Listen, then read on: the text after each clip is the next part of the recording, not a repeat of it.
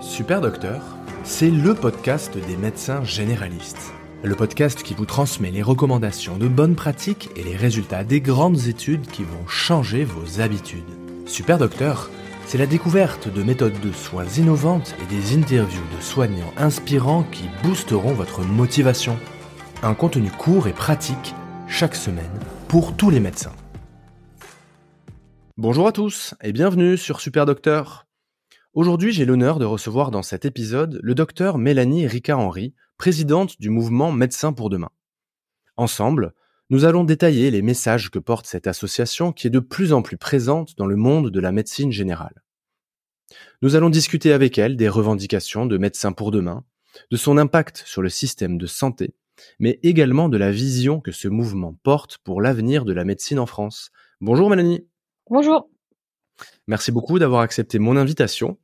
Alors pour commencer, est-ce que vous pourriez me dire ce qu'est Médecins pour demain? Alors, Médecins pour demain est né d'un mouvement euh, sur Facebook, hein, sur les réseaux sociaux, euh, de médecins qui se qui échangeaient entre eux et ils se sont rendus compte qu'il y avait une sorte de euh, sensation désagréable de ne pas pouvoir faire son travail comme on le souhaitait. Euh, d'avoir l'impression de faire de l'abattage, de plus pouvoir faire de la médecine de qualité comme on, on souhaite le faire. Et donc du coup, euh, de, de, de ce mécontentement est, est né euh, le mouvement qui a pris de l'ampleur parce qu'après ça, ça, a grossi, grossi. et il arrivait juste avant les négociations conventionnelles qui ont, qui ont eu lieu l'an dernier.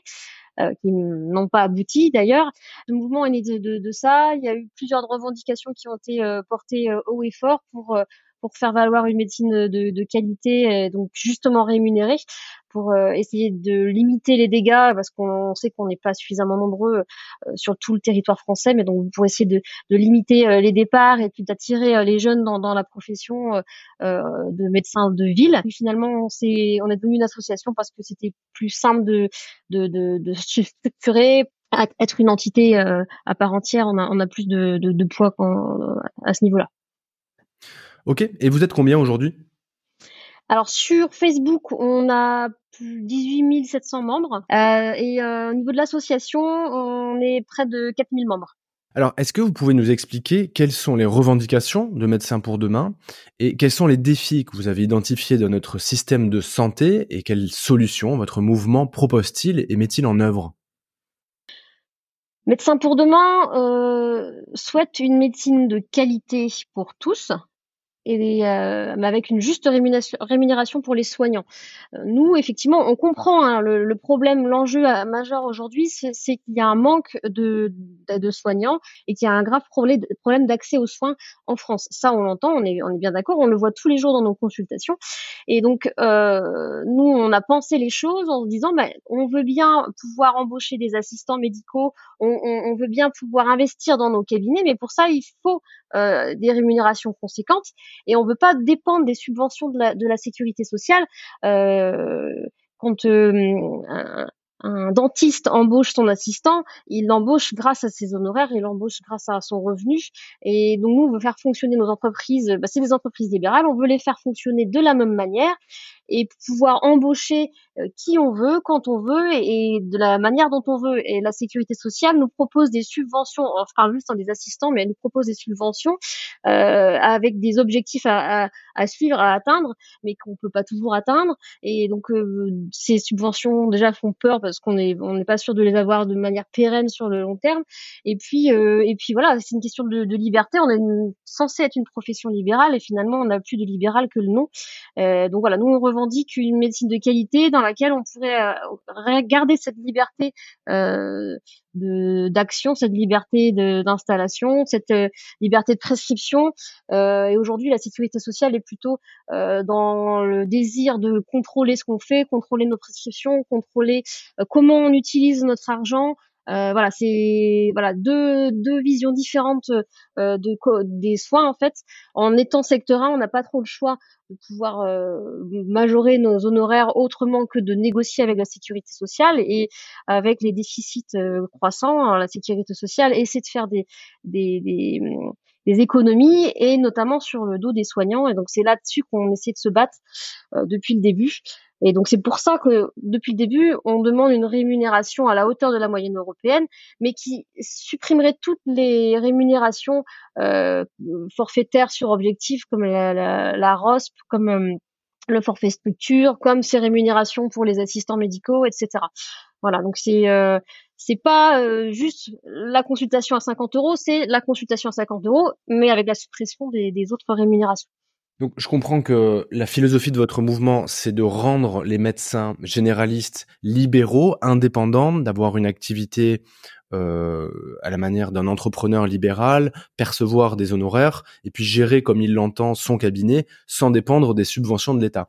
Et pour ça, euh, j'ai cru comprendre que une des mesures principales que porte votre mouvement, c'est de valoriser l'acte C, l'acte de consultation, à 50 euros. Oui, c'est tout à fait ça. Mais euh, encore une fois, c'est 50 euros, mais derrière, il y a plein de choses. 50 euros, ce serait l'acte de la consultation. D'ailleurs, euh, euh, quand on parle de la revalorisation de l'acte à 50 euros, c'est le C, hein, c'est pas le G. C'est-à-dire, c'est la, consultation pour tout le monde et pas que les généralistes. On veut pouvoir revaloriser toutes ces toutes les spécialités, donc c'est le C et euh, ça permettrait à tout à chacun de gérer son entreprise libérale comme il l'entend. Euh, parce que là clairement aujourd'hui on est dans du pour ce qui est des secteurs 1 les secteurs 2 c'est un petit peu différent. Et encore qu'avec avec l'Optam euh, euh, il y a aussi pas mal de, de, de limitations. Mais euh, aujourd'hui on est dans une logique où finalement on pourrait presque être paraître comme salarié de la sécurité sociale, sauf que finalement, on a des charges à payer. On a, alors certes, en secteur 1, la sécurité sociale nous, prend en charge une partie de nos charges sociales, mais des charges sociales, on a nos loyers à payer, on a nos, secrétariats à payer, on a, enfin, on a tout ça et, un salarié n'a pas à payer ça. Donc au final, euh, ça rend bien service à la sécurité sociale qu'on soit pas salarié. Et donc si on est libéraux, et eh ben on, doit le rester, on doit pouvoir euh, euh, faire ce qu'on entend avec euh, avec notre rémunération en final. On constate que votre mouvement il est très politisé. Vous êtes présent euh, dans le débat public, notamment contre la loi Valtou, contre euh, les communautés professionnelles territoriales de santé, euh, contre la loi Rist-Berger également. Est-ce que vous pouvez euh, me dire quel est votre bilan à l'heure actuelle Effectivement, on est politisé, mais on est apolitique. Ça, c'est assez important à, dire. C'est depuis le début, on a toujours dit qu'on était asyndical, apolitique. Asyndical parce que on n'a pas prétention de réunir plus un syndicat qu'un autre. On essaye de rassembler tous les médecins peu importe qu'ils soient syndiqués, non syndiqués, et peu importe quel syndicat. Alors effectivement, on a des tendances, hein, mais bon, après ça, c'est c'est tout à chacun qui juge. Et, pour ce qui est du politique, c'est exactement pareil, c'est-à-dire qu'on rassemble des, on se rend compte quand on discute avec les médecins, avec nos membres, que on rassemble des, médecins qui ont qui sont de tous bords politiques. Et, et le, finalement, notre intérêt, notre seul intérêt, c'est de maintenir une médecine de qualité en France pouvoir continuer à se soigner parce que c'est ce pourquoi on a été formé, c'est ce pourquoi on a choisi ce métier, c'est prendre soin des gens et qu'aujourd'hui on sent qu'on est maltraitant et donc peu importe notre, notre bord politique, on essaie de, de, de, de se battre pour ça et on sent aujourd'hui finalement euh, bah, les, les politiques aujourd'hui n'ont ne cerne pas bien ce que c'est la médecine de ville et la médecine libérale. Quand on quand on discute avec beaucoup de politiques, on se rend compte que ceux, qui ne sont pas dans le métier ne se rendent pas compte euh, de ce qu'on fait vraiment en ville. Votre association Médecins pour demain, elle est de plus en plus présente. On vous voit de plus en plus euh, à la télé, dans les débats, euh, sur les réseaux sociaux. Est-ce que vous avez eu des premiers succès significatifs, des choses qui vont dans le bon sens? Alors bah oui, depuis plus d'un an maintenant, on a quand même eu des, choses positives. c'est relatif, hein, mais on a quand même, euh, avec la, grève de l'an dernier, on a eu une forte pression sur euh, sur les syndicats, sur les négociations conventionnelles, et finalement, ce fameux CET euh, euh, n'a pas été euh, admis et les négociations ont, échoué. Donc on a on a on a permis d'éviter une catastrophe, j'ai envie de dire. Le CET, c'est le contrat d'engagement territorial. C'est ce contrat qui demandait aux médecins de travailler tant de jours par an, de faire tant de samedis par an, et, et puis euh, au sein d'un même cabinet, on aurait pu avoir euh, des médecins qui euh, avaient des rémunérations, des honoraires différents parce que un tel avait moins de patients qu'un tel, donc du coup, tel médecin aurait eu le droit par consultation, 5 euros de plus, des, choses complètement euh, ubuesques et, et puis qui, avec une obligation de travailler tant de jours par an. Euh, c'était un contrat de salariat euh, caché au final. Donc voilà, donc ça, les syndicats pu refuser en bloc, ça c'est une bonne chose.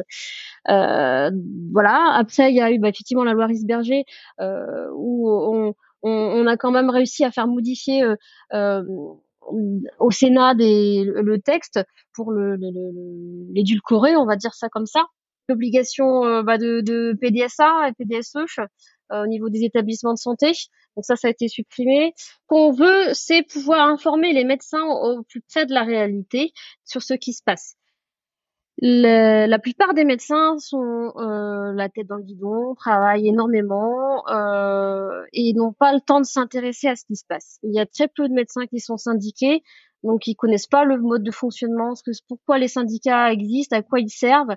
Euh, comment se passe euh, les, les, la, comment sont fixés nos, nos, honoraires auprès de la sécurité sociale? C'est des choses que beaucoup de médecins ne savent pas. Savent même pas forcément qu'il y a des négociations avec la avec la sécu tous les cinq ans etc etc donc voilà on essaye d'informer les médecins que de toutes ces choses et puis pour qu'ils deviennent un petit peu acteurs, et mais pas forcément acteurs dans le sens euh, je vais m'engager, etc. Ça peut être juste acteur dans le sens bah euh, il y a des élections URPS, je vais voter. Juste ça, c'est je vais voter, euh, je donne ma voix et bah si tout le monde va voter, bah, finalement le, le, le paysage euh, représentatif, que ce soit au niveau des syndicats, au niveau des, des, des conseils ordinaux aussi, hein, tout ça, euh, si tout le monde va voter, on a une meilleure représentation des médecins qui sont en activité euh, au niveau du territoire. Donc c'est important que tout le monde aille voter pour pouvoir faire porter sa voix. Très bien. Et euh, quelle est la vision à long terme de votre mouvement concernant l'activité médicale dans 10 ans, 20 ans, 30 ans?